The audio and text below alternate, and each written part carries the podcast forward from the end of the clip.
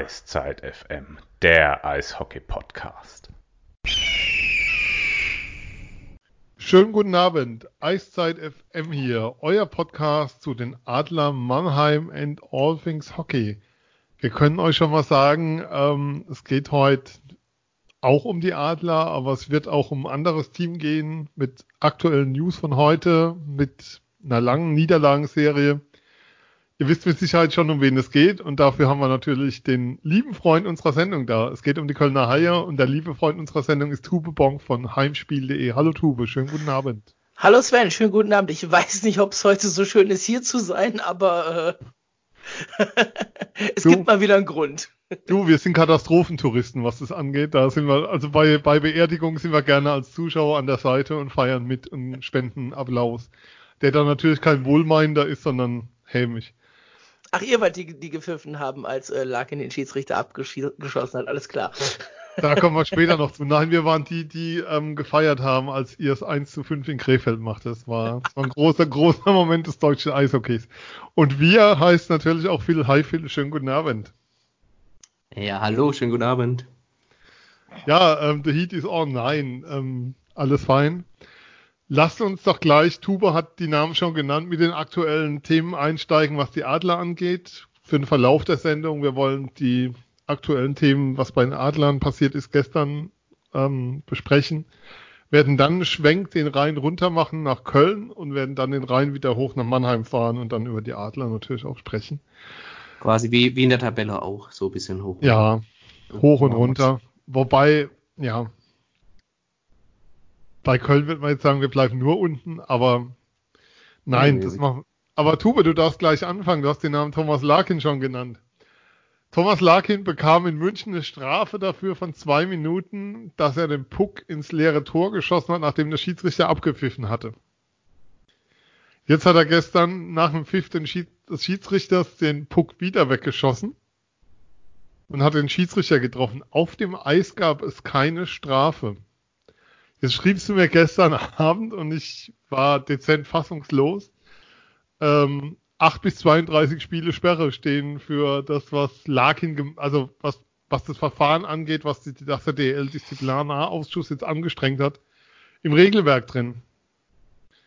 Ähm, erzähl mal, weil der, die Ermittlung muss ja eigentlich echt laufen wegen Tätlichkeit gegen Offiziellen. Es gibt ja keine andere Begründung dafür. Ja, also es ist ein bisschen, es ist ein bisschen geflickschustert. Ne? Ich äh, zitiere mal Regel 116 Absatz 5-2. Ein Spieler oder Teamoffizieller, der einen Stock gegen einen Spieloffiziellen wirft oder schwingt, mit oder ohne Kontakt oder den Puck auf ihn schießt, ähm, wird mit einer Matchstrafe belangt. Und in einem weiteren ähm, Dokument, was ich gefunden habe, allerdings vier Jahre älter und von der DEL 2 wird Matchstrafe mit dieser Begründung mit einer ähm, Strafendauer von 8 bis 32 Spielen tituliert. Also da wird sich im Zweifelsfall DEL, DEL 2 zwei, drei Jahre weiter ein klein bisschen was geändert haben, aber so in dem Bereich wird es tatsächlich sein, denke ich. Aber viel war es denn eine Tätlichkeit, weil für mich braucht, also jetzt so in meiner Wahrnehmung, war das unglaublich unglücklich, was da passiert ist. Es war aber keinerlei Absicht bei Larkin da, dass er dem Schiedsrichter, glaube Roach, was Roach? Ja, Roach. Oh, ja, Roach. Ähm, da, damit der Scheibe trifft. Und das ist für mich so das, was dieses Ermittlungsverfahren so merkwürdig macht. Ähm, ja, unglücklich ist das richtige Wort. Also Absicht war es, glaube ich, auch nicht. Ähm, ich glaube, so haben es die Unparteiischen auf dem Eis auch nicht wahrgenommen, sonst hätten sie sicherlich äh, die vorgeschriebene Matchstrafe ähm, ausgesprochen. Man muss kurz dazu sagen, Larkin bekam ja nicht mal die zwei Minuten dafür, die das genau. Regelwerk auf jeden Fall vorsah. Die gingen wahrscheinlich unter in diesem Ganzen. Er bekam gar nichts, ja. Ähm, ja, aber dass man dann ein Verfahren einleitet, äh, kann ich schon verstehen, weil es war halt einfach, ja, euphemistisch gesagt, unglücklich, wie, wie du es ja auch genannt hast. Und ähm, einfach auch unnötig, da die, die Scheibe in die Ecke zu, zu dreschen und dann halt wie auch immer den Schiedsrichter zu treffen. Ähm, ja, und jetzt muss man halt schauen, was es gibt. Also 8 bis 32 wäre sicherlich äh, eine sehr, sehr harte Strafe, irgendwas dazwischen. Ähm, aber er wird bestimmt das ein oder andere Spiel äh, zuschauen müssen, davon gehe ich schon aus. Aber bevor jetzt alle draußen sagen, der spielt diese Saison nicht mehr, also davon gehen wir jetzt erstmal nicht aus. Nee, auf keinen Fall. Tube, ähm, von jetzt mal ohne Mannheimer Brille, wie, wie bewertest du die Szene? Was war schon so mit die Szene des Spieltags ein Stück weit? Ja, es ist halt, es ist halt blöd gelaufen. Aber es gibt halt zwei Sachen. Zum einen, ähm, wenn ich es in der Wiederholung richtig gesehen habe, die Scheibe stellt sich halt auf, bevor er sie wegspielen will. Das heißt, er hat bei dem Schuss, den er machen will, keine Kontrolle über den Puck und trifft halt den Schiedsrichter da kann man sagen, das ist sehr unglücklich gelaufen und es war mit Sicherheit nicht beabsichtigt. Was man allerdings auch sagen muss, der Schiedsrichter stand jetzt nicht im toten Winkel oder ähnliches, sondern er hat ihn in der Ecke gesehen und er wollte die Scheibe auch in die Ecke bringen. Äh, klar wollte er den Schiedsrichter nicht treffen, aber das ist dann halt für ihn dann in dem Moment dumm gelaufen, dass er es tut. Das würde ihn am Ende wahrscheinlich davor bewahren, dass man in die höheren Regionen der Strafe gehen wird, aber ich gehe mal davon aus, so den unteren Bereich, den wird er bekommen und äh, egal ob es DEL war, äh, ob es CHL war oder nicht, er hat eine Vorgeschichte und das wissen die, die über die Strafe bestimmen. Das darf man an der Stelle nie vergessen. Das ist wie wenn du bei Verfahren sagst, äh, liebe Geschworenen in den USA, bitte vergessen Sie das, was Sie gerade gehört haben. Das kannst du denen fünfmal erzählen, aber die haben es halt einfach gehört. Und Larkin hat das Ding einfach in seiner Vita stehen und das kriegt er da auch nicht mehr raus. Ähm, ich würde mal auf knapp zweistellig tippen, was die Spielsperre angeht. Also ich habe die Szene, ich, wie soll ich sagen, bin jetzt ehrlicherweise etwas geblättet über die Bewertung, weil, weil meine Bewertung ist eine ganz andere. Und meine Bewertung ist, klar, du, Spieler muss die Kontrolle über seinen Stock haben, Spieler muss die Kontrolle darüber haben, was mit der Scheibe passiert. Aber er trifft den Schiedsrichter vollkommen unabsichtlich in der Szene. Wenn es aus dem Spiel raus passiert, gibt es da wahrscheinlich gar nichts. Weil, wie soll ich sagen, es passiert ja nichts. Und mein Gedankengang war so ein Stück weit, dass sie damit die Strafe nachholen wollen, die sie im Spiel vergessen haben zu geben. Aber mehr auch nicht. Insofern bin ich da sehr, sehr gespannt, was passieren wird. Weiß nicht, Phil, so, wie soll ich sagen, bis zum Saisonende kämen wir, kämen wir unglaublich hart vor für das, was, was war. Ähm, ja, zumal ich nicht wusste, dass ähm, das, was Bon gesagt hat, äh, Tube gesagt hat, sorry, ähm, der freudsche Versprecher, ähm, ja, dass, dass so hoch die Strafen angesetzt sind bei, bei, bei so einem oder einem ähnlichen ähm, Vergehen, wenn auch für DL2 ähm, und auch vier Jahre alt schon. Aber klar, das, das zwei, also ja, bis Ende der Saison, sprich äh, bis Anfang Playoffs äh, ohne Larkin wäre definitiv ein, ein, Schock und auch ein harter Schlag. Ja. Das ähm, steht außer Frage. Tja, Tuve, schön, dass du da bist. Gleich mal die Laune verhagelt, alles im Keller. Gut an, guter Sendungsstart. Machen wir gerne weiter. Morgens heißt dann bei Eiszeit FM haben sie gesagt, der kriegt 30 Spiele Sperre. Ich glaube, davon können wir, können wir runterkommen, weil das ist, weil Tätlichkeit gegen Offiziellen umfasst ja auch nochmal ganz andere Bereiche, also absichtlichen ja. Schiedsrichter angehen, all diese Dinge. Entspannt euch draußen, wartet ab, aber ähm, es ist kein Kavaliersdelikt, was die Wahrnehmung. Die Frage ist, ob, wie, wie gesagt, ob sie es als Tätlichkeit bewerten und da kann man schon von ausgehen, weil es war abgepfiffen und dann hast du die Scheibe nicht mehr wegzuschlagen. In dem Moment, wo du sie wegschlägst, nimmst du halt auch in Kauf, dass ein Schiedsrichter oder ein gegnerischer Spieler oder ein Zuschauer verletzt wird. Ja, und es ist auch so weit weg gewesen von dem Pfiff, dass du nicht mal sagen kannst, er hat den Pfiff nicht gehört, sondern er hat den Pfiff ja selber heraufbeschworen, ja, dadurch, dass er die Scheibe Abseits. wieder ins, ins Abseits gebracht hat. Ähm, und so wie er mit der Scheibe vorher halt spielt, weiß er genau, dass das Spiel nicht mehr läuft. Ja, ähm, wir starten hier mit einem Festival der guten Laune heute, weil die DL relativ schnell nach dem Spiel. Gestern kamen die zwei Meldungen, ähm, was für DL-Verhältnisse sehr überraschend ist. Ähm, der, die DL ermittelt auch gegen Matthias Plachter, Phil. Kannst du ja. das ein bisschen nochmal darstellen? Ja, es bezieht sich auf die Szene in der Verlängerung gegen Bremerhaven, als Matthias Plachter gut 30 Sekunden vor dem Ende ähm, eine 2-Minuten-Strafe aufgebrummt bekommt für wegen Beinstellen. Ähm, da zeigen die Fernsehbilder ganz eindeutig, dass das kein Beinstellen war. Das ist eine schöne ja, Schauspieleinlage des Bremerhaveners war, aber sei es drum und ähm, Plachter soll sich da wohl sehr beschwert haben und deswegen und auch ja wohl in einen Bereich gegriffen hat, äh, wörtlich, was dem Unsportlichen sehr nahe kommt oder was unsportlich einfach sein oder sein wird. Grobe Unsportlichkeit, ne? Grobe so heißt so heißt ja. in dem Verfahren. Es wird kontrolliert, ob das jetzt wirklich grob unsportlich war, was er gesagt haben soll. Und ja, und dann wird er vielleicht auch nochmal ein bis zwei Spiele, oder ja, ein bis zwei Spiele ist jetzt einfach mal dahergesagt, dann wird er vielleicht auch das ein oder andere Spiel ähm, zuschauen müssen, wenn es ganz hart kommt, ja. Ähm, ist jetzt eine Sache, ich, ich weiß es nicht. Ähm, klar, man fährt ein bisschen eine härtere Linie, man, man leitet viel mehr Verfahren ein durch den Situations Room, den, den man ja auch hat seit dieser Saison. Aber ich glaube, es wurden auf dem Eis auch schon ganz, ganz andere Sachen äh, gesagt.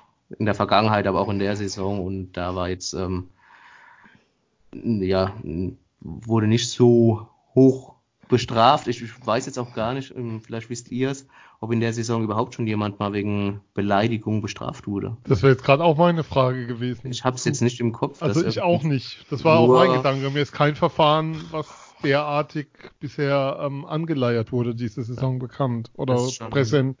Ja. Oh, ich überlege gerade. Nee, ich glaube, glaube also, auch nicht. Also, also alles, ich, so. ich, ich, bin gerade auf der Strafbankseite, ähm, ich habe mal geguckt, aber alles, was hier an Sperren ist, meine ich, kann man mit, kann man mit Check oder ähnlichem äh, äh, in Verbindung bringen, wenn ich es noch richtig im Kopf habe. Und deswegen dürfte es da dieses Jahr eigentlich nichts gegeben haben. Also ich sage mal so, so schnell wie das kam, die Meldung der DL, dass er ermittelt, muss es zum einen sehr deutlich gewesen sein, also nachweisbar sein. Und zum anderen muss es so heftig gewesen sein, dass da überhaupt keinen Zweifel dran gibt, ähm, dass das sozusagen ermittlungswürdig ist oder nacharbeitungswürdig ist. Deshalb, wir wissen nicht, was gesagt wurde, wir wissen nur das. Und ähm, wie gesagt, so schnell wie die Meldung kam, sind die Indizien relativ eindeutig an der Stelle. Deshalb muss man einfach auch mal abwarten. Aber ähm, ja, Emotionen, enges Spiel. Ähm, Plachter ja eh einer, der Emotion Aggressive Leader ist, nennen wir es mal so. Tube, wir hatten es ja auch schon mal drüber. Ja, wir hatten es schon mal davon. Und, Nightliner äh, sogar, ja. Nachhörbar. Ich habe äh, ich hab ja eine, eine Theorie dazu. Die finde ich aber selber so weit hergeholt, dass ich sie auch nicht äußern werde, bis das nicht von der DL bestätigt wird. Äh, und dann würde ich aber auch knallhart sagen, genau das ist das, was ich im Kopf hatte. Okay. Ähm, wir schneiden es dann in die Outtakes, wenn du es uns nachher erzählst und lassen es dann an der Sendung. ja. ähm, ja, nee, da, da, müssen wir einfach abwarten. Aber ähm, kann ja, ja, auch sein, dass es nur eine, dass es auch nur eine Geldstrafe gibt. Klar. Aber ich kann mir jetzt irgendwie dadurch, dass sie jetzt schon das Verfahren eingeleitet haben und es vorher nie ein Verfahren gab wegen Beleidigung wohl, ähm, zumindest wie, wie wir ja drei uns dran erinnern können, ähm, dass dann schon eine Bestrafung höchstwahrscheinlich kommen wird in welcher Form auch immer. Und ja, aber unter uns drei, also ich, ich kann es verstehen, dass da mal das ein oder andere Wort fällt, auch in der Emotion, weil ähm, in dieser Phase des Spiels dann so eine Strafe auszusprechen. Ja klar, es kann ja sein, dass das Spiel noch weggeht in dem Moment. Genau, ja, ist halt extrem grenzwertig.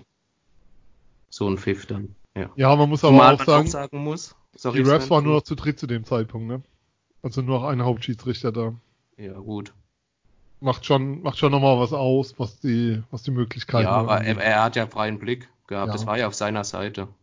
Also weiß ich jetzt nicht, ob das, ob man da jetzt den Schutzmantel drüber werfen muss. Es zumal, gab übrigens auch am Samstag den Fall, dass beim Handball-Spitzenspiel äh, Hannover gegen Kiel Zweiter gegen Erster der Schiedsrichter, einer der beiden Schiedsrichter mit Haupt, mit Muskelfaserriss raus musste. Und der andere dann die ganze Zeit von der Feldseite aus, also auf Mittelkreisposition, mehr damit das Spiel leiten musste. Das habe ich auch, glaube ich, lang nicht gesehen, dass dann der DL nur drei auf dem Eis waren. Kann ich mich auch nicht dran erinnern.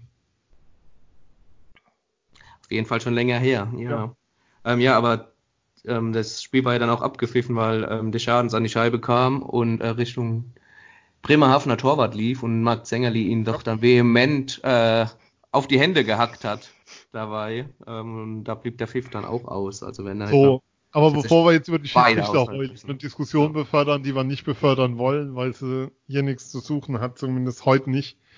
Ähm, die heben wir uns auf, wenn es wirklich, wenn es wirklich vonnöten ist. Tube. Köln sucht einen neuen Sportdirektor.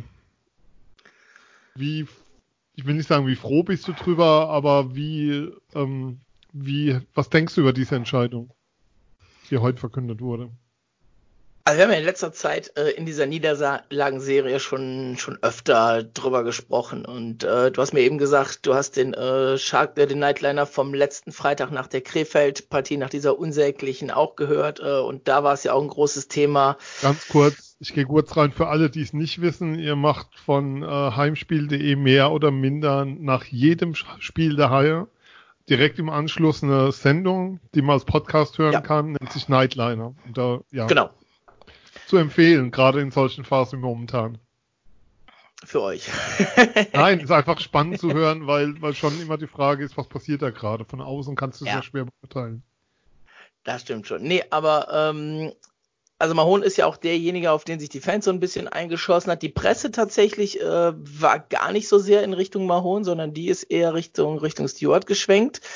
Ähm, aber da haben die Haie ja schon frühzeitig kommuniziert, dass das eine Sache ist, die man dieses Jahr nicht machen wird. Und ähm, jetzt ist das natürlich einfach nur die Konsequenz daraus, dass der Verein auch tatsächlich mal gesagt hat, was ist äh, letzte Woche ähm, hat Philipp Walter, äh, der Geschäftsführer der Kölner Haie, gesagt, wir stehen voll und ganz hinter dem Trainer. Im Fußball ist das immer so der letzte Sargnagel, dann weiß man schon, bei der nächsten Niederlage ist der Trainer weg. Äh, in dem Fall hat es dann wirklich auch mal gestimmt. Und ja, jetzt ist es halt schwierig, das so ein bisschen einzuordnen. Also klar, und das sieht man auch in dieser Niederlagenserie, in der Mannschaft stimmt es nicht. Das muss jetzt nicht mal sein, dass es, dass es teamintern nicht stimmt, sondern von der Zusammenstellung her. Äh, dazu kommt, dass Spieler, die man geholt hat, von denen man sich viel erwartet hat, dass die deutlich hinter ihren Möglichkeiten zurückbleiben dass die dann vielleicht auch nicht in das, in das System unbedingt passen. Ähm, man kann darüber spekulieren, ähm, ohne es jetzt an der Stelle zu wissen, inwieweit ist das Team tatsächlich vom Trainer in Absprache mit Mahon ähm, aufgestellt worden, beziehungsweise wie viel Mitspracherecht hat das Stewart schon gehabt bei den Transfers, die Mahon getätigt hat. Ähm, so viele Spieler sind nicht neu dazugekommen vor der Saison. Also klar, es waren doch äh, sechs Stück, aber es sind ja auch deutlich mehr gegangen von den Haien letztes Jahr, sodass ein Kern noch da war. Allerdings, das sind genau die Spieler, die es halt momentan nicht bringen. Ähm, jetzt hat äh, zuletzt, jetzt da wir den, die äh, zehnte Kontingentstelle besetzt haben, hat äh, Colby Genoway ausgesetzt ähm, nach der Sperre gegen Lucas Dumont. Ähm, war es dann jetzt Jakob Kindl, der ausgesetzt hat. Und ähm, ja, das sind halt so zwei Transfers, die man dann nennen muss. Genoway letztes Jahr geholt als Nummer 1 Center, hat das letztes Jahr schon mehr oder eher weniger gut ausgefüllt. Dieses Jahr äh, spielt er durchgehend vierte Reihe, fast seit Saisonbeginn. Ähm, man fragte sich schon länger, warum er nicht einfach mal ein Spiel auf die, äh, auf die Tribüne kommt und dann einer von den, von den jungen Spielern nachgeholt wird aus Nauheim. Ist bisher nicht passiert. Jetzt war es dann endlich soweit. Ähnlich Jakob Kindl bei seiner Vita galt so ein bisschen als das Aushängeschild in der Defensive, was man vor der Saison verpflichtet hat mit seiner Erfahrung, mit seinem Können, was eigentlich da sein musste, von dem er allerdings dieses Jahr quasi viel zu wenig zeigt. Und ähm, ja, das ist was, was sich die letzten Jahre so ein bisschen dann durchgezogen hat. Also er war jetzt fast auf den Tag genau vier Jahre bei den Haien. Und ähm, den letzten großen Transfer, den die Haie getätigt haben, wo man wirklich von sagen kann, dass die Haie einen Topspieler verpflichtet haben, der war vor seiner Zeit. Klar, hat er auch ab und mal an mal so ein bisschen was, bisschen was getroffen, allerdings jetzt nicht, dass man ähm, jetzt sagen würde, das hat, äh, das hat die Kölner Haie als, äh, als, Institu als Institution ein bisschen ähm, verändert oder was gebracht. Ähm, von daher, es ist eigentlich dann jetzt an der Stelle die logische Konsequenz. Man stärkt zudem den Trainer den Rücken. Ob da jetzt na, im Nachgang noch ein bisschen was mehr passieren wird, ob es dann vielleicht noch, noch einen Co-Trainer treffen wird oder so, muss man einfach mal sehen. Aber auf der anderen Seite natürlich auch ist äh, die letzte Ausrede weg, die ein Mike Stewart vielleicht hat. Er wird auf jeden Fall in die nächste Saison gehen. Er hat jetzt freie Hand beim Kader für die nächste Saison, wenn man da jetzt Anfang Februar noch von sprechen kann, weil es werden mit Sicherheit einige Sachen ähm, hinter den Kulissen schon gelaufen sein. Ähm, Thema, Thema Brand Redicky äh, brauche ich euch ja nicht sagen, wisst ihr ja selbst. Und, äh, ja, wobei es in Mannheim immer wieder heißt, da wäre nichts dran.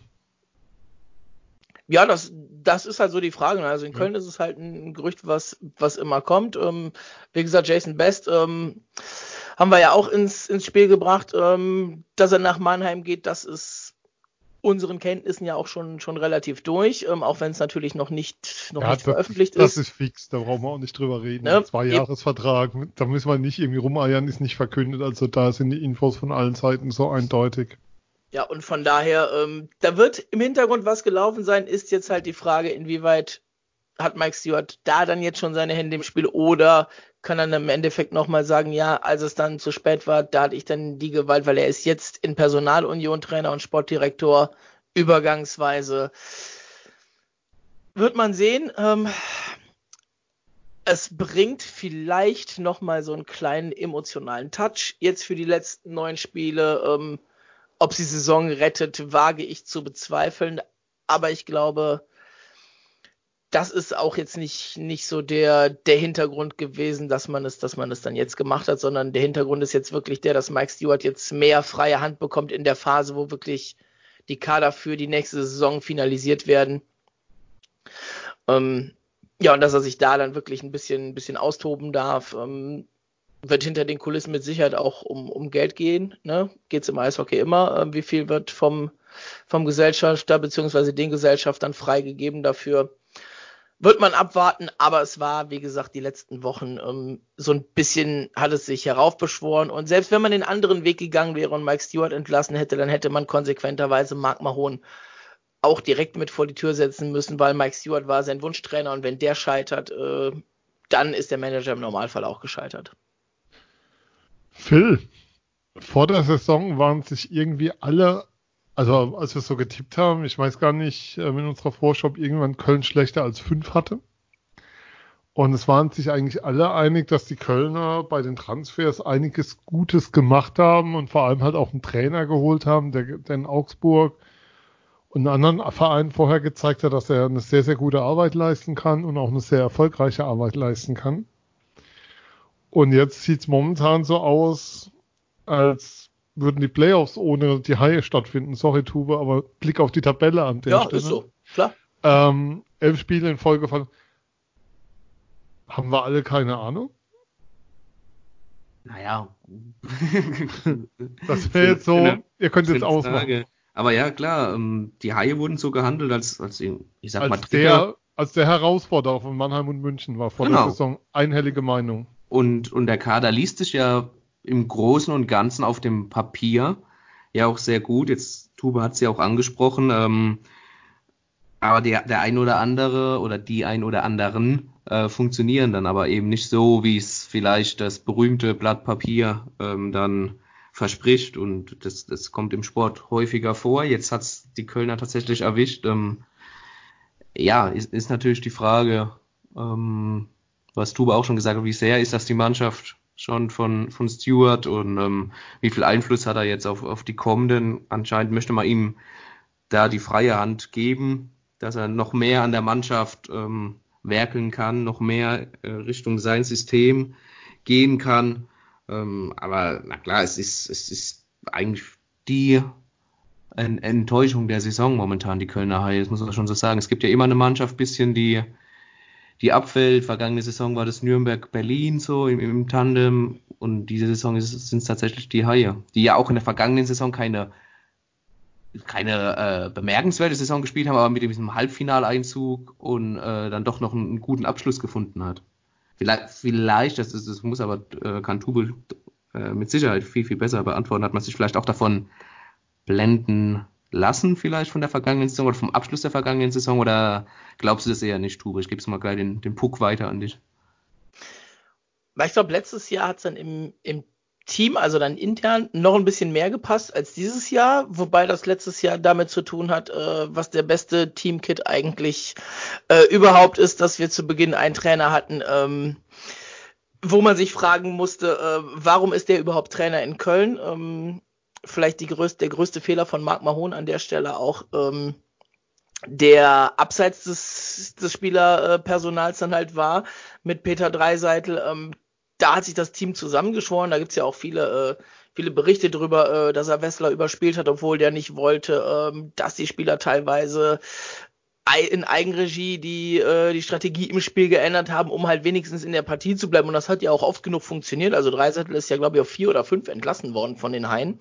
Mhm. Ähm, und dann hat man halt mit Den Lacroix einen ähm, Typ geholt, wo ich sage, so gute Launebär so ein bisschen, ne, der einfach nur dieses, dieses intakte Team einfach ein bisschen wieder auf Spur gebracht hat.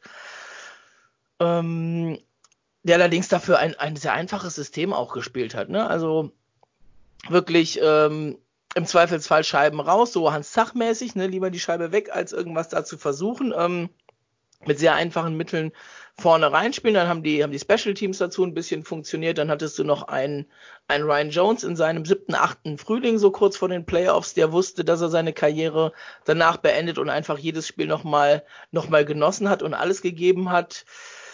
Und du hattest in meinen Augen mehr Struktur in der Mannschaft. Und dann muss man einfach gucken, wer nach letzter Saison alles gegangen ist. Das waren häufig Spieler, die, die Führungspotenzial hatten oder ähnliches. Und da ist halt dieses Jahr dann nicht unbedingt wenig dazugekommen, aber das hat sich vielleicht dann auch nicht so, so eingefunden, wie man sich das vorgestellt hat.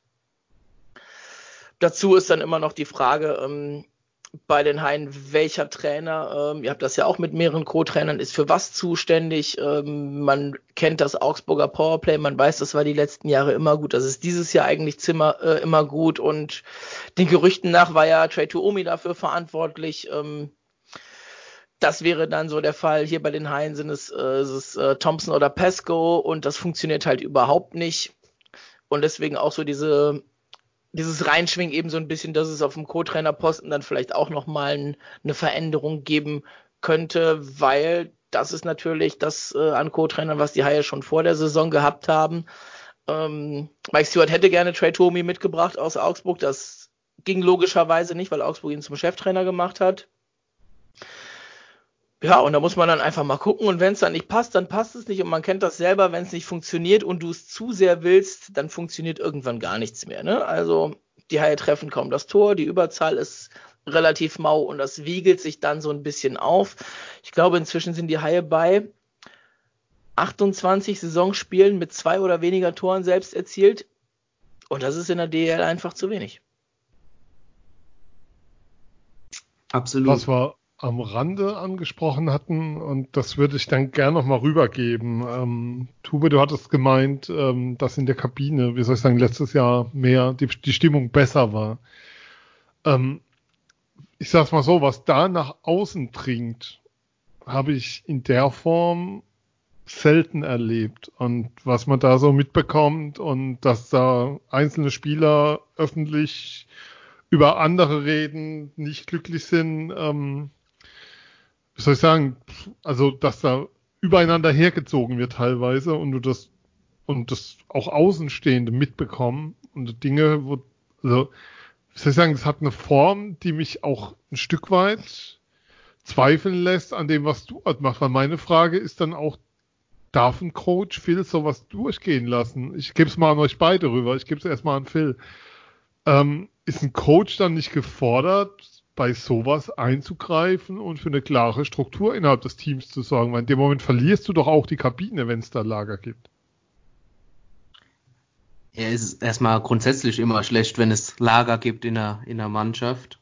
Ähm, keine Frage. Und, und, klar ist es ein Stück weit auch ähm, Coach-Sache äh, zu verhindern, dass es diese Lager gibt. Ähm, aber du hast ja aber auch Führungsspieler in der Mannschaft, ähm, die in der Regel darauf achten sollen, dass ähm, es keine Grüppchenbildung gibt, weil äh, ich glaube, es ist sehr selten der Fall gewesen, dass eine Mannschaft, die Grüppchen hatte, am Ende der Saison Erfolg hatte, klar. Ähm, von daher, ja, muss, sollte ein Trainer und seine Spieler im Zusammenspiel, also seine Führungskräfte verlängerten Arme, schon darauf achten, dass so etwas nicht entsteht. Aber das ist ja ganz normal. Ich würde auch an der Stelle nicht sagen, dass es, dass es unbedingt Grüppchenbildung gibt oder ähnliches, weil du siehst halt schon, wenn du dir die Spiele anguckst, ähm, es spielt keiner gegen den Trainer oder ähnliches, sondern ähm, sie versuchen wirklich alles. Das haben wir in den letzten Jahren ganz anders gesehen, wo du dann wirklich gezweifelt hast, spielen die noch oder spielen die gegen den Trainer letztes Jahr ähm, teilweise wirklich krass zu sehen. Und dieses Jahr, sie, sie versuchen es ja. Es funktioniert manchmal nicht. Ähm, und dann hast du auch mal so ein, so ein richtiges Grützespiel wie zuletzt gegen, gegen Krefeld. Dann hast du aber auch auf der anderen Seite wieder eine Reaktion. Ähm, das Spiel gestern gegen München, das war nicht verkehrt.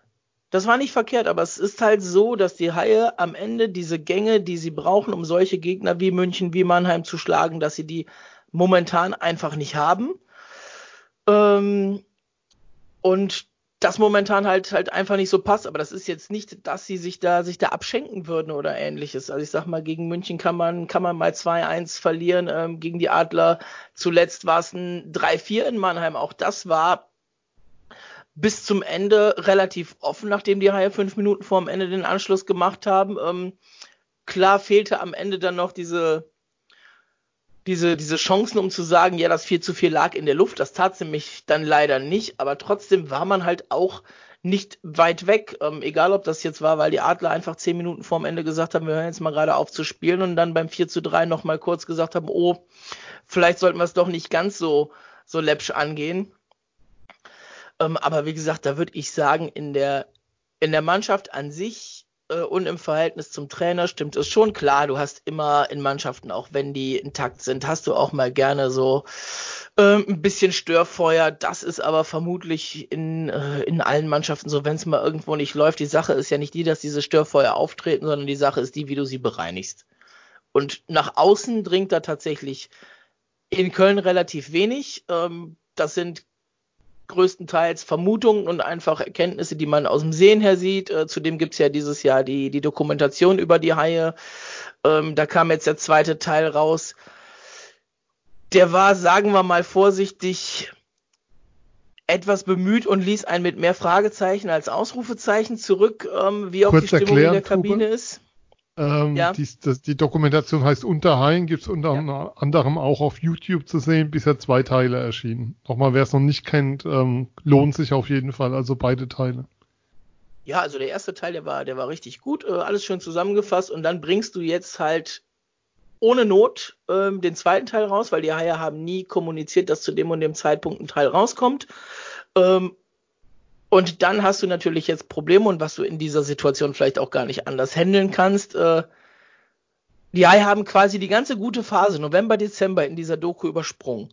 Der erste Teil endete zur Nationalmannschaftspause im November und der zweite Teil begann jetzt und endete genau in dieser schlechten Phase. Ähm, und man sieht halt Bilder aus der Kabine, die sind immer nur kurze Sequenzen. Ähm, Natürlich wissen die Jungs, dass da zu dem Moment dann eine Kamera läuft, aber wenn das auch nur ansatzweise das abbildet, wie die Stimmung in der Kabine an sich ist, dann sind wir wieder bei dem Problem, da fehlt ein bisschen Struktur, da fehlen dir ein paar Spieler, die auch mal was sagen. Ähm, dann ist das von der von der Stimmung her in der Kabine ein bisschen tot, aber das würde ich halt auch nicht äh, überbewerten an der Stelle und sagen dann äh, Grüppchenbildung, da redet keiner mit jemandem, sondern das ist dann wirklich einfach so dieses ja, dieses, dieses, dieses deprimiert sein, weil es schon wieder nicht läuft. Man hat trotzdem wieder alles versucht und am Ende steht man wieder mit leeren Händen da.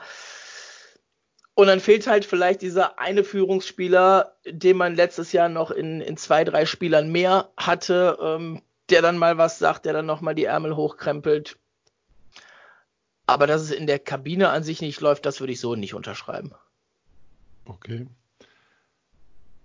Dann Lass, dann lassen wir das so stehen. Was ich noch spannend fand, Phil, war der Satz äh, in der Pressemitteilung, wir werden mit Mike Stewart auch in die nächste Saison gehen. Also es gibt am Trainer, ist mit dem heutigen Tag auch klar, es gibt am Trainer keinen Zweifel und mit dem Trainer wird es weitergehen. Nachvollziehbar für dich? Ja, man, man versucht auf jeden Fall ein klares Zeichen zu setzen. Von daher ist es, ist es schon nachvollziehbar. Ich meine, ähm, was, was ich ein bisschen vermisse bei den Haien, ist natürlich eine klare Struktur, die man vielleicht jetzt versucht mit, mit Stewart aufzubauen. Ich meine, äh, vergangenes Jahr hat man Mark Mahone dann verlängert, als man Dreiseitel entlassen hat. Jetzt hat man Mark Mahone gefeuert und äh, stärkt Stewart dementsprechend ähm, noch mehr den Rücken. Ähm, die Frage ist halt, wie geht's jetzt weiter? Ähm, wie sieht's aus für die Zukunft, wie möchte man denn auftreten, was hat man denn für eine Struktur? Ich meine, damals in Mannheim hat man das ja ganz gut erkennen können, als Pavel Groß und Co. Ähm, das, das Ruder übernommen haben. Da wurde dann gesagt, wir haben also mit dem Scouting-Netzaufbau, was man spielen möchte, welche Spieler man dafür braucht, wie man den Nachwuchs einbauen möchte, dass man auch den Nachwuchs noch gestärkt hat durch ähm, zusätzliche Fördereinheiten etc. Ähm, pp. Ähm, ich meine, die, dass die Reihe über einen starken Nachwuchs verfügen, das, das weiß jeder, der sich mal ein paar Nachwuchsspiele angeguckt hat. Die momentan souveräner Spitzenreiter der DNL, ähm, natürlich auch im, im Schnitt gesehen ein bisschen eine ältere Mannschaft, ähm, auch dementsprechend erfahrener und vielleicht auch schon ähm, weiter, aber nichtsdestotrotz sehr gute Spieler drin. Ähm, auch momentan mit Bad Nauheim ähm, gute Förderlizenzspieler vorhanden, die aber auch in der Saison meiner Meinung nach nicht vielleicht so eingesetzt werden, wie sie es vielleicht könnten. Aber klar, wenn du natürlich in der Abst äh, Abstiegsspirale bist, dann ist es auch immer schwer, ähm, junge Spieler einzubauen. Das ist, fällt dir natürlich als Coach und Verein immer einfacher, wenn es gut läuft. Ähm, aber ja, mir fehlt so ein bisschen die Struktur und deswegen auch an, an Trube vielleicht so, was denkst du denn sportdirektormäßig oder was würdest du dir denn wünschen, was, was, was für ein Mann kommen sollte und wie er den Kader denn, dann entsprechend oder ich sage mal vielleicht nicht den Kader, aber die Philosophie übergeordnet vorgeben sollte? Oder sagst du völliger Quatsch und die, ist, wir haben eine Philosophie, die ist eigentlich da und die Struktur lässt sich auch erkennen. Das Einzige, was fehlt, sind die Ergebnisse. Ich finde die Philosophie bei den Haien, die geht ja ähm, in, der letzten, in der letzten Zeit schon mehr darauf, äh, versuchen, äh, Spieler aus der eigenen Jugend einzubauen, auch gerne mal den einen oder anderen Spieler wieder zu verpflichten, äh, der schon diesen, diesen viel zitierten Stallgeruch in Köln mhm. hat. Ähm, allerdings, was das große Problem ist, ähm, dass halt äh, deutlich eingespart worden ist und dann fehlen dir halt diese, diese Kontingentspieler, die den, die den Unterschied machen. Also du musst dir, wie gesagt, einfach nur mal angucken, wie die Kontingentspieler in anderen Teams scoren und wie sie das bei den Haien machen.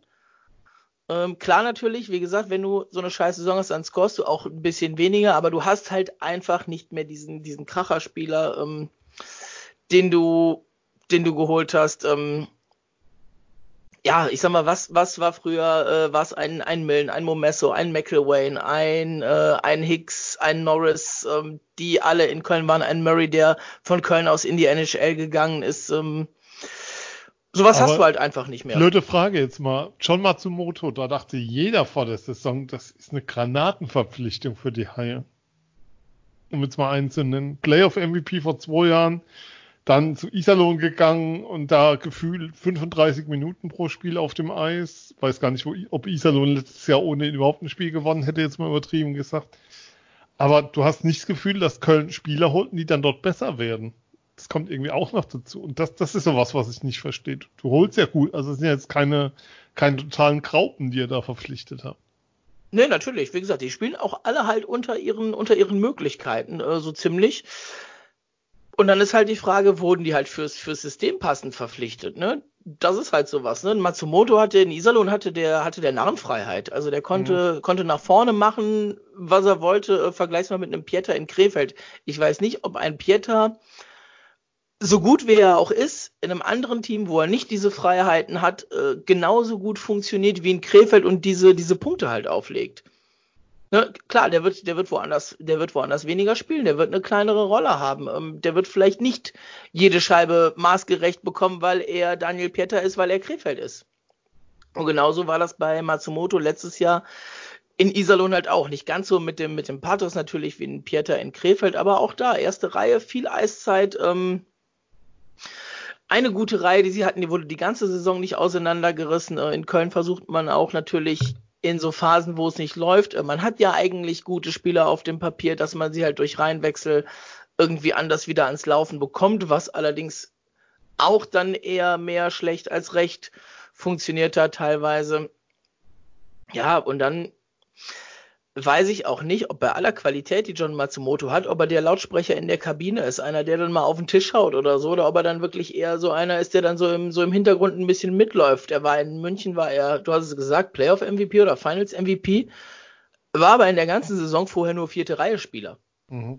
Ne, und das, ja. das, das kam dann halt am Ende. Wie gesagt, die Qualität, die ist auf jeden Fall da. Nur, ob das dann halt so passt, wie man sich das dann halt vorgestellt hat. Ähm, Kevin Garnier in der Verteidigung auch. Hat man sich mit Sicherheit was anderes vorgestellt? Ähm, kannst du fast eins zu eins vergleichen, auch aus seinen Zahlen in Schweden mit, äh, mit einem Chad Billins, der bei euch auch relativ untergeht.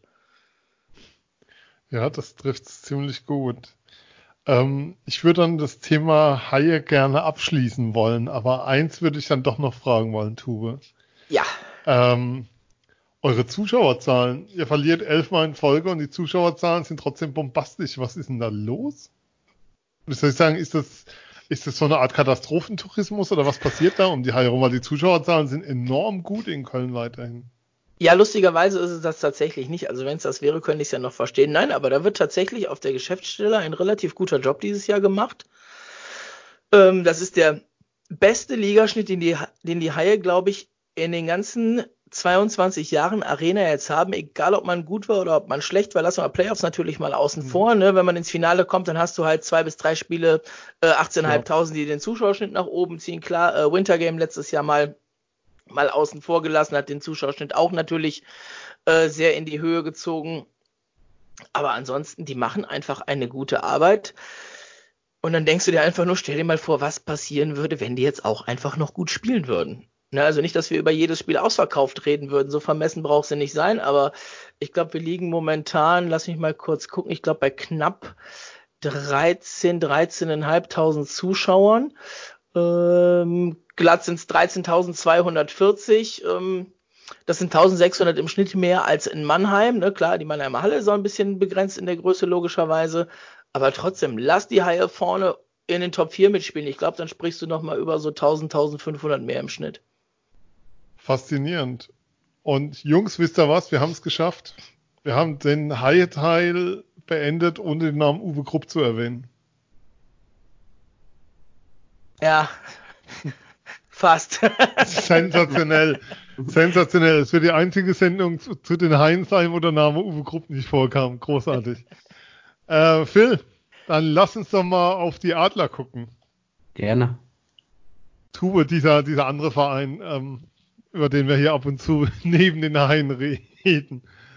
Ähm, ja, liebe Adlerfans, ihr könnt wieder aufwachen. Ich, ich habe davon gehört, es, es soll sie geben. Sie sind ja. gar nicht mal so schlecht dieses Jahr, habe ich gelesen, ja. Och, och es geht, weil ähm, dann gehen wir doch da gleich rein. Ähm, Phil, Auswärtsspiele der Adler.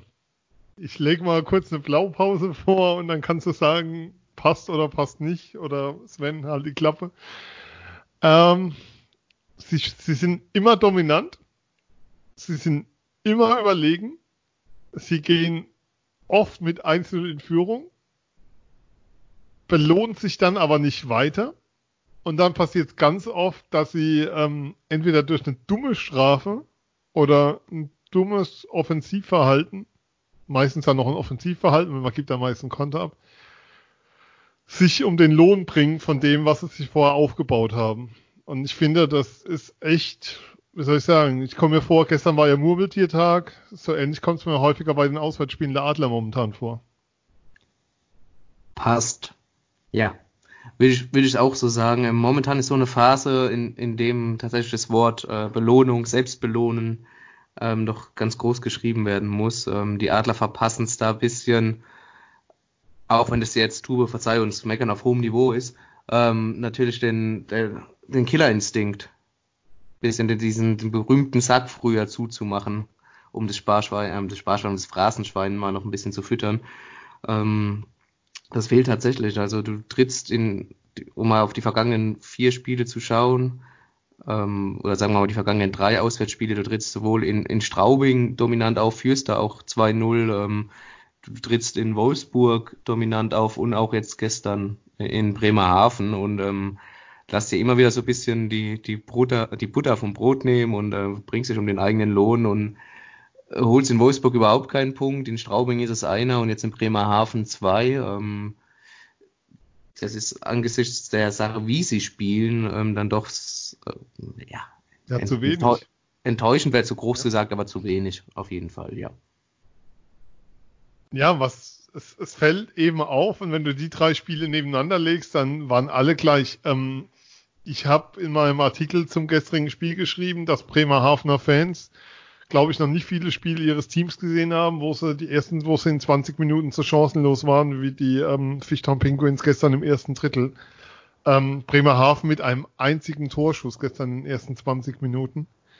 Ähm, und trotzdem liegst du dann hinten, rennst wieder hinterher und ja, es ist ähm, Tube, sollte da, sollte man sich da eher drüber freuen, dass die Leistung stimmt und die Adler dominant sind oder sich eher Gedanken machen, weil ähm, genau das, was Phil gesagt hat, dieser Killerinstinkt momentan ein Stück weit fehlt.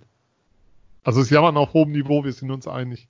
Ja, der fehlt, bei den, der fehlt bei den Haien schon länger, aber es gibt ja, äh, ich habe ja viele Trainer erleben können in dieser Zeit und äh, da bleiben einem so ein paar Sätze natürlich ähm, intus und einer der prägendsten war, solange du die Chancen hast und solange du die Chancen erspielst, die werden auch irgendwann wieder reingehen. Wenn du dann mal Spiele knapp verlierst, dann ist das an der Stelle, wenn du nicht gerade so knapp um die Playoffs spielst und es sind so Punkte, um die es geht, äh, ist das okay, weil sie erspielen es und irgendwann fällt das Ding.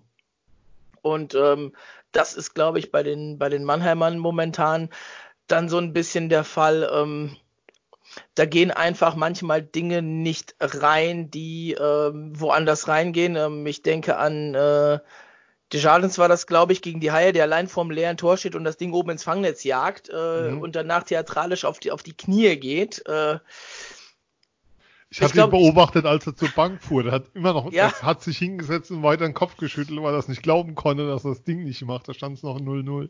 Ja, ich glaube, das sind, das sind, das sind Dinger, die gehen halt, wenn du sie brauchst, wenn das jetzt äh, fünftes Finale gewesen wäre, bin ich mir ziemlich sicher, das Ding wäre drin gewesen. Momentan, wir sind im Februar, momentan fangen Teams an, langsam ein bisschen auf die Bremse zu treten vor den Playoffs, mal so ein paar Körner irgendwo dann auch zu sparen und dann, dann kommen gerade bei den Spitzenteams, äh, wissen wir selbst aus den letzten Jahren, das sind jetzt so die Phasen, wo es nicht mehr ganz so, ganz so rund läuft. Sie hier München momentan ja auch. Das ist nicht, nicht jedes Spiel ein klarer Sieg für die Münchner wie am Anfang der Saison.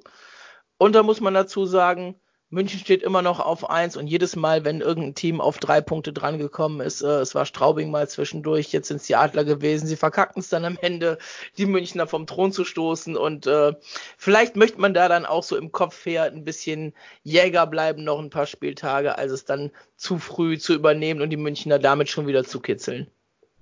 Ich habe ja, ich habe ja am Donnerstag kurz davor gestanden, mit Blick auf die Tabelle zu twittern, dass es nur noch drei Punkte sind, Abstand. Ähm, nach oben. Ich habe es mir dann verkniffen. Es stand 0-3 zu dem Zeitpunkt. Und du dachtest so, hm, wenn die Adler morgen in Wolfsburg gewinnen, dann punktgleich. Und dann drehen die Münchner das Ding gegen Augsburg, was aller Ehren wert, wert war, wie sie es getan haben. Und die Adler verlieren in Wolfsburg. Du bist ganz froh, dass du den nicht rausgehauen hast. Aber Phil, ähm, Blick auf die Tabelle. Guckst du eher auf München oder eher auf Straubing? Ich persönlich gucke eher äh, kaum auf die Tabelle, muss ich sagen, aber ähm, äh, das ist der alte Trainersatz. Wir gucken nur auf unsere Leistung, wir gucken genau. nie auf die Tabelle. Spieler ja. sagen immer, dass sie auf die Tabelle gucken, übrigens. Äh, in Mannheim jetzt aber weniger. Also Cody Lempel hat schon im Oktober erzählt, dass das Ziel ist, in die Top 2 zu kommen, noch auf jeden Fall in der Saison. Ja, aber wenn du, wenn du die Jungs gefragt hast, äh, ja. ob, ob, sie drauf gucken, dann sagen sie, sie schauen eigentlich weniger drauf, sondern konzentrieren sich nur von Achtung, Spiel zu Spiel. Oh, und ja. Und das nächste Spiel. Und der genau. nächste Wechsel, ja. Genau. Nächster Wechsel, nächster Schuss, nächster Pass. Aber ja, keine Ahnung, ich, ich, aber ich persönlich, wenn ich doch dann mal drauf schaue, dann, dann schaue ich sowohl auf die Eins als auch auf die Drei, weil das, äh, darum geht's. Es geht um die ersten drei. In dem Bereich bewegen sich die Adler und, und Tuba hat es ja auch richtig gesagt. Es ist momentan eine Phase, in der der Puck vielleicht mal nicht so reinfällt, wo du auch das Scheibenglück nicht hast ähm, wo dann vielleicht der, der letzte Schritt, der letzte Pass, der letzte Schuss nicht konsequent genommen wird, aber du spielst ja trotzdem gut und dominant. Und natürlich ist es dann immer schöner oder, oder, oder beruhigender, äh, wenn du mal ein Spiel verlierst und hast trotzdem gut gespielt, als wenn du natürlich ein Spiel verlierst und was äh, haushoch unterlegen. Das ist ja ganz klar. Aber ähm, ja, es sind noch neun Spieltage, jetzt ist erstmal ein paar Tage frei. Und, ähm, und dann geht's noch mal, dann geht's an den Endspurt und dann wird man sehen, wo man, wo man am Ende landet. Aber das, das ist momentan völlig offen zwischen eins bis drei. Ähm, ja, da werden sich die Adler einpendeln. Tube. Zumal München ja nochmal kommt, direkt am ja. 18. Februar nach, Dienstag, nach Mannheim. Ja. Leider dienstags, ja. Der alte Klassiker, die DL legt Mannheim gegen München immer auf den Dienstag. Keine Ahnung warum, aber das ist das x-te Mal, dass das Spiel in einer Woche stattfindet. Ähm, Tube, ist die Liga dieses Jahr oben enger geworden als letztes Jahr? Also im Vergleich zum letzten Jahr so rum, weil ähm, der Eindruck ist schon, ähm, dass du mit Straubing auf jeden Fall ein Team hast, das bestehen kann. Die Frage ist dann immer, ob es in Playoffs ist. Und die Eisbären erwecken ab und an auch den Eindruck, als hätten sie Interesse dran, dieses Jahr länger dabei zu sein. Ich würde nicht unbedingt sagen, sie ist enger geworden. Es haben sich halt einfach die Teams ein bisschen gewechselt. Ja, also das, was Straubing dieses Jahr ist, war Augsburg letztes Jahr.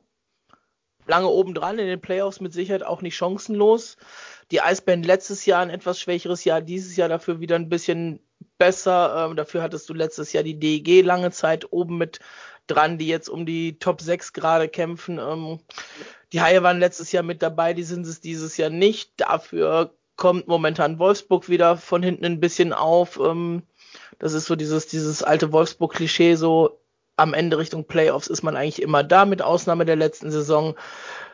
Ja, und Bremerhaven macht seit Jahren das, was sie, was sie seit Jahren machen äh, und stehen da mittendrin. Und ob die am Ende jetzt siebter, achter oder fünfter, vierter werden, das ist denen relativ egal. Ähm, die sind mit dabei und alles weitere ist sowieso Draufgabe für die.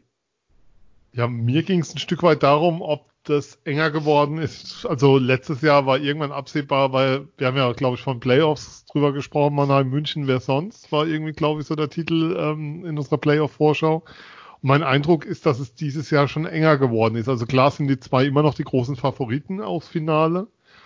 Aber ähm, letztes Jahr hatte ich bei den Adlern überhaupt keinen Zweifel, was das Finale angeht, ehrlich gesagt. Und dieses Jahr ist mein Eindruck schon, dass es da, wie soll ich sagen, die Herausforderung größer geworden ist und das Ganze enger zusammengerückt ist. Schwierig. Also Straubing spielt natürlich jetzt die ganze Saison schon relativ oben am Limit. Die äh, haben einen Weg gefunden, sehr zu funktionieren, dieses, dieses Level lange aufrecht zu erhalten. Aber danach, ähm, Berlin ist mir dafür viel zu, viel zu wechselhaft und die danach auch. Und äh, wenn du von Playoffs sprichst, ähm, wer außer München oder anders gesagt, wem außer München würdest du denn zutrauen, die Adler viermal in einer Best of Seven Serie zu schlagen? Und ich sehe da momentan eigentlich niemanden außer eben München um die Frage nicht beantworten zu müssen, schweige ich jetzt dazu. Ansonsten gibt es ja so ein Team ähm, aus der Bundeshauptstadt, gegen das die Adler so komische Erfahrungen in Playoffs haben und das schwingt immer noch mit im Kopf vieler Mannheimer hinten. Aber ich glaube, das wird irgendwann mal erledigt werden. Hoffen wir doch. 2012 ist lange her. Aber Phil, ähm, ein Spieler hat verlängert und er hat was geschafft, was es in der DL, glaube ich, bisher selten gab. Er hat sich verletzt bei einem eigenen Penalty, den er geschossen hat. Nico Kremmer bleibt bei den Adlern, ist eine gute Nachricht. Wir sagen gute Besserung und so ein bisschen schmunzeln muss ich immer noch, sich ähm, eine Armverletzung zuzuziehen, wenn man gegen einen Posten kracht. Bei einem Penalty. Ja, vor allem dann äh, für vier Wochen draußen zu ja. sein, ist natürlich. Ähm, das ist besondere Qualität. Mehr als unglücklich, ja. Aber ja, aber sehr, sehr schön und begrüßenswert, dass, dass er um ein weiteres Jahr das Trikot der Adler tragen wird weil er in meiner Meinung nach in diesem Jahr ähm, nochmal einen weiteren Schritt, einen großen Schritt nach, nach vorne gemacht hat. Und da, damit beziehe ich mich gar nicht ähm, auf, auf Scoring, das mhm. äh, besser ausfällt als in der vergangenen Saison, sondern allgemein, wie er, wie er spielt. Er hat eigentlich direkt dort angeknüpft oder weitergemacht, wo er im Finale der vergangenen Saison aufgehört hat. Läuferisch stark, auch äh, ja flexibel einsetzbar ähm, kann sowohl Center als auch Außen. Als Center hat er mir sehr gut gefallen in der, in der vierten Reihe, wie er da äh, Hungerecker und zum, zum Schluss auch mit Möser zusammen, ähm, wie er die geführt hat. Und ein Vorbild an Einsatz und ähm, ja, Hingabe und, und dann wird er natürlich dann auch entsprechend belohnt mit seinen Toren und Vorlagen momentan oder bis zu seiner Verletzung. Und ähm, ja, sehr, sehr schön, dass er weiter ein Mannheimer ist dass der Witz war, dass ich noch dachte, im Januar irgendwann bis zu einem gewissen Punkt mein Spieler des Monats, das war noch so am Anfang des Monats, also was, da war es noch relativ früh und dann kam die Verletzung und dann gab es einen anderen Spieler, der gescored hat, gescored hat, gescored hat, gescored hat und gescored hat und ich glaube, die Frage stellt sich auch nicht mehr spätestens nach seinen drei Penalties gestern, was Rendulic ähm, in dem Monat abgeliefert hat, war aller Ehren wert. Ähm, Was ungewöhnlich ist, Phil, äh, Jonas Lechtibori hat verlängert. Das ist nicht ungewöhnlich, sondern ich glaube, das ist auch eine positive Nachricht, wenn der DEL-Verteidiger des letzten Jahres auch in Mannheim bleibt. Ich will darauf hinaus, dass die Verteidigung der Adler mehr oder minder unverändert bleibt. Also wir wissen natürlich nicht, was sozusagen mit Uwe Grupp und Chet Bill, Uwe Grupp, mhm. Björn Grupp. Jetzt ist es passiert. Björn Grupp und Chad Billings passieren wird. Ähm, wobei, ja, ansonsten bleibt die Verteidigung so weiter bestehen. Ist eigentlich auch ein klares Signal ähm, so vom Trainerteam und den Verantwortlichen, dass man sein, ja, sein Kader einfach beisammen hat. Das sind ja auch die sechs Verteidiger, die letztes Jahr da waren. Absolut, ja. Lechti wurde dann auch für ähm, zwei Jahre verlängert. Ja. Wobei ich glaube, dass es auch sehr stark vom Spieler natürlich ausging, dass es, dass es zwei Jahre sind. Ähm, ja, und bei Björn Grupp ähm, glaube ich nicht, dass groß was passieren wird. Er hat einen Dreijahresvertrag. Äh, wenn da keine Mannschaft kommt und sagt, wir übernehmen die zwei Jahre, die er noch hat und er verdient gut in Mannheim, ähm, wird da gar nichts passieren. Da wird er nächste Saison auch äh, das Trikot der Adler tragen und dann vielleicht auch eine bessere Leistung abliefern. Weiß man ja nie. Manche brauchen einfach ein Jahr, bis sie, bis sie ankommen und ähm, dass er jetzt nicht immer die Leistung gebracht hat, äh, die sich vielleicht viele von ihm erhofft haben, ste ja, besteht kein Zweifel.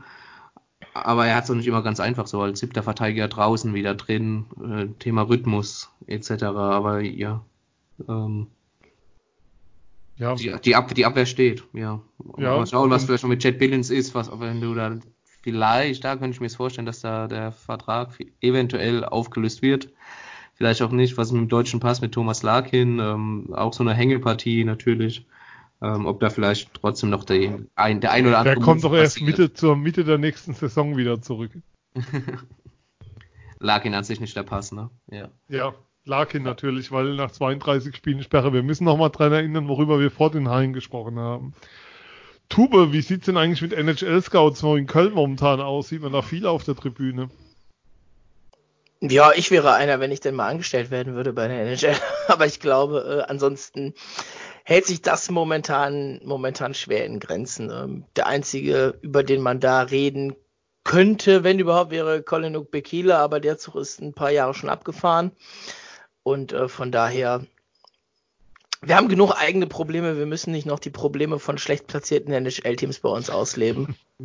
Ich, ich komme drauf, weil ähm, Phil sowohl Steve Eiserman von den Detroit Red Wings, ein Verein, den mein Mannheim, glaube ich, mittlerweile kennt, ähm, als auch Dan Bowman, ähm, General Manager der Chicago Blackhawks, beim Spiel in Wolfsburg vor Ort waren, um sich mit Sicherheit Tim Stützler anzuschauen. Keine schlechten Witze an der Stelle. Aber das ist schon erstaunlich, dass gleich zwei GMs persönlich in Wolfsburg vor Ort sind, um sich Stützler anzusehen. Na, es wird langsam an der Zeit auch, ne? Ich meine, wir haben Ende Januar, Anfang Februar, dann, das ist dann auch so ein bisschen die Zeit oder im Verlauf des Februars, wo dann halt auch mal die GMs tatsächlich rüberkommen. Ähm, ob sie dann auch immer direkt im, in der Arena sind, äh, ist glaube ich nicht immer der Fall, aber die, die die Big Bosse, sage ich mal, wollen sich dann auch ähm, natürlich mal persönlich mit den Talenten dann auch unterhalten, gerade die, die so hoch und ja. für die erste Runde gehandelt werden. Also ich glaube, Boston und Tampa und ähm, Washington und Pittsburgh werden sich um Stützle nicht mehr bemühen brauchen. Nee. Weil da, da, da ist der Zug längst abgefahren. Ein großes Dankeschön an der Stelle nochmal an die Kollegen von Free and Free Overtime aus Wolfsburg. Ähm, danke dass wir das Foto teilen durften, dass wir es auf unseren Kanälen bespielen durften. Ähm, weil ich hatte das Foto gesehen, aber es war leider nicht öffentlich gestellt zu dem Zeitpunkt. Ähm, die haben auch ein paar Worte von Iserman eingefangen in ihrer Sendung Free and Free Overtime. Ähm, findet er auch über alle sozialen Kanäle den Podcast zu den Grizzlies Wolfsburg. Was haben wir noch an Themen, Jungs? Was habt, habt ihr noch was auf dem Herzen? Also ich an der Stelle äh, als äh, nicht affiner Mannheimer äh, bin da jetzt, glaube ich, raus. Alle Themen, die ich jetzt noch hätte, äh, sind für eure Hörerschaft in erster Linie eher uninteressant. Wir können noch erwähnen, die U25, also Team Peking, wie es so schön heißt, spielt zwei Spiele in der Schweiz jetzt, Donnerstag, Freitag. Ja. Ähm, von den Adlern, Phil korrigier mich, sind dabei Samsoramis und Pankowski, ne? Ja, das, war's, das sind ja. die beiden, ja. Das sind die zwei.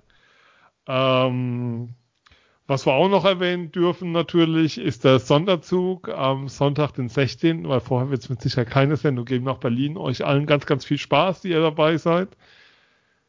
Mal sehen, ob ihr euch ans Spiel danach noch erinnern werdet, aber das wird, glaube ich, ziemlich grell. Der fällt, glaube ich, um 4.20 Uhr oder so los. Das Spiel ist ja vorverlegt worden, weil abends noch die Arena in Berlin wird ja umgebaut in zwei Stunden und dann findet abends noch das Pokalfinale im deutschen Basketballpokal statt. Strafes Programm. Strafes Programm. Ähm, die haben das schon mal geprobt nach irgendeinem Eisbärenheimspiel vor einiger Zeit, um zu gucken, wie die Abläufe sind, wie schnell das geht. Die Stehkurve der Eisbären bleibt erhalten. Ansonsten wird sozusagen das Eis abgedeckt, Basketball fällt drauf und dann ist abends noch Pokal.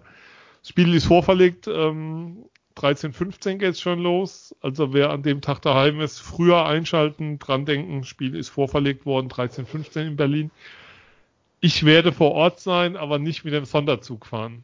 Ich bin einfach zu alt für Sonderzugfahrten und ganz viel Alkohol, wenn man dann noch arbeiten muss an dem Mittag. Das werde ich nicht schaffen. Das ist dann eure Konkurrenzveranstaltung, ja? Ähm, die Konkurrenzveranstaltung sieht so aus, ähm, die frühestmögliche Zugverbindung nach Berlin zu nehmen. nee, wir haben an dem Tag mit den, mit den Haien sind wir auch auf Tour. Ah, ja, erwähnen wir es mal ganz kurz nebenbei, wo ich schon mal die Möglichkeit habe bei euch. Äh, es ist letzte Derby der Saison vielleicht. Ähm, weiß man noch nicht. An dem Tag spielen die Haie in Düsseldorf und äh, es werden, glaube ich, knapp 1000 oder etwas über 1000 Mann äh, auf ein Schiff verfrachtet und ein bisschen den Rhein hoch und später wieder runtergeschippert. Schiffsfahrten ähm, war doch auch, als die Adler Sonderzugfahrt hatten, war ja auch so, mit dem Schiff ging es dann weiter. Insofern ist das eine schöne Tradition. Ja. Dann euch ganz viel Spaß. Ähm, vielleicht ja mal wieder irgendwann ein Sieg. Das hätte ja was. Also Übrigens nochmal für dich, ich fahre auch mit dem Schiff selbst mit. Okay. Ähm, jetzt haben wir auch die Frage geklärt, wer der ältere von uns beiden ist.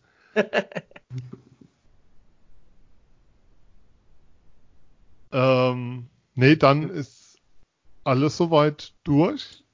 Ähm, mir bleibt nur Danke zu sagen, Tube, für deine Zeit, für deine Einschätzung. Wir machen jetzt auch nochmal, du darfst jetzt nochmal kurz Werbung machen. Ihr nehmt jetzt nämlich gleich noch im Anschluss, wir haben kurz vor zehn eine eigene Sendung auf, natürlich zum Thema. Ja, genau. Also wir werden äh, die kurzfristig heute noch rausbringen. Ähm, hatten sowieso vor, diese Woche ähm, einen neuen Sharkbite zu produzieren, werden das jetzt zweiteilen, uns heute erstmal nur auf die Causa Mahon beziehen und den Rest dann am Ende der Woche nochmal nachlegen. Ist ja jetzt ein bisschen, ein bisschen Zeit in der Pause. Ähm, ja, und das alles gibt's natürlich bei uns auf heimspiel.de. Heimspiel mit A, natürlich. Mit AI natürlich. Äh, sollte allerdings auch in Mannheim inzwischen äh, bekannt sein, denke ich mal, ähm, bei denen, die euch hören. Ja. ja. Die kommen ja nicht drum rum. Live-Ticker ja. zu den Spielen, wie gesagt, äh, nach jedem Spiel, soweit es denn geht. Äh, ein Nightliner heißt da, ein Podcast, der sich nur um das Spiel eben dreht. Ähm, und die Artikel bei uns auf der Seite und sonst passiert natürlich auch auf den Social-Media-Kanälen immer ein bisschen was. In diesem Sinne, Phil, auch an dich natürlich vielen, vielen Dank. Dann. Wer ja, es noch nicht tut, wir, wir, sagen euch jetzt nicht, wo ihr uns hören könnt, wobei es noch einige da draußen gibt, die immer Podcast-Software installieren muss, damit sie uns hören können, habe ich mir heute sagen lassen. Ähm, wer es noch nicht tut, kann uns aber folgen. Instagram, EiszeitFM, da haben wir noch kräftig die Luft nach oben. Wir versuchen mit Story so ein bisschen da was zu tun. Äh, Facebook, EiszeitFM und Twitter, Eiszeit-FM. Ihr könnt uns schreiben, und da wollte ich dann doch nochmal drauf eingehen. Ähm, auf das Vorwort von der letzten Sendung gab es eine sehr, sehr lange E-Mail von Patrick Adler. Lieber Patrick, wir haben aktuell noch nicht drauf geantwortet, weil das ein, wie soll ich sagen, bemerkenswert ausführliche, bemerkenswert kluge Stellungnahme ist. Dafür einfach an der Stelle vielen, vielen Dank. Ähm, das zeigt, dass das, was wir hier tun, auch einen Sinn hat in der Form von Rückmeldungen, die wir kriegen. Das war mir auch wichtig, das in die Sendung mit reinzunehmen. Dafür einfach nochmal vielen Dank an dich. Ähm, wir gehen da durchaus mit, äh, was du geschrieben hast zu den CRL-Spielen. Das fiel uns auch auf. Vielleicht finden wir irgendwann nochmal eine andere Form, darauf einzugehen. Aber an dich an der Stelle vielen, vielen Dank für die ausführliche Stellungnahme. Das war wichtig, das hier in der Sendung zu tun. In diesem Sinne, schreibt uns, twittert uns, äh, schreibt uns über Facebook, lasst ein Like da bei Instagram oder hört uns einfach nur. Das freut uns natürlich auch. Wir sind Eiszeit FM, wir sind raus und wir hören uns aber bald wieder. Bis dann. Tschüss. Ciao.